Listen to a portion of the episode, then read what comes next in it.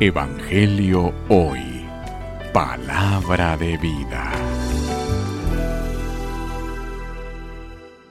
Lectura del Santo Evangelio según San Juan. Gloria a ti, Señor.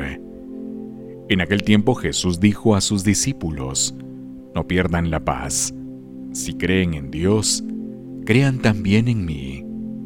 En la casa de mi Padre hay muchas habitaciones. Si no fuera así, yo se los habría dicho a ustedes, porque voy a prepararles un lugar. Cuando me vaya y les prepare un sitio, volveré y los llevaré conmigo, para que donde yo esté, estén también ustedes.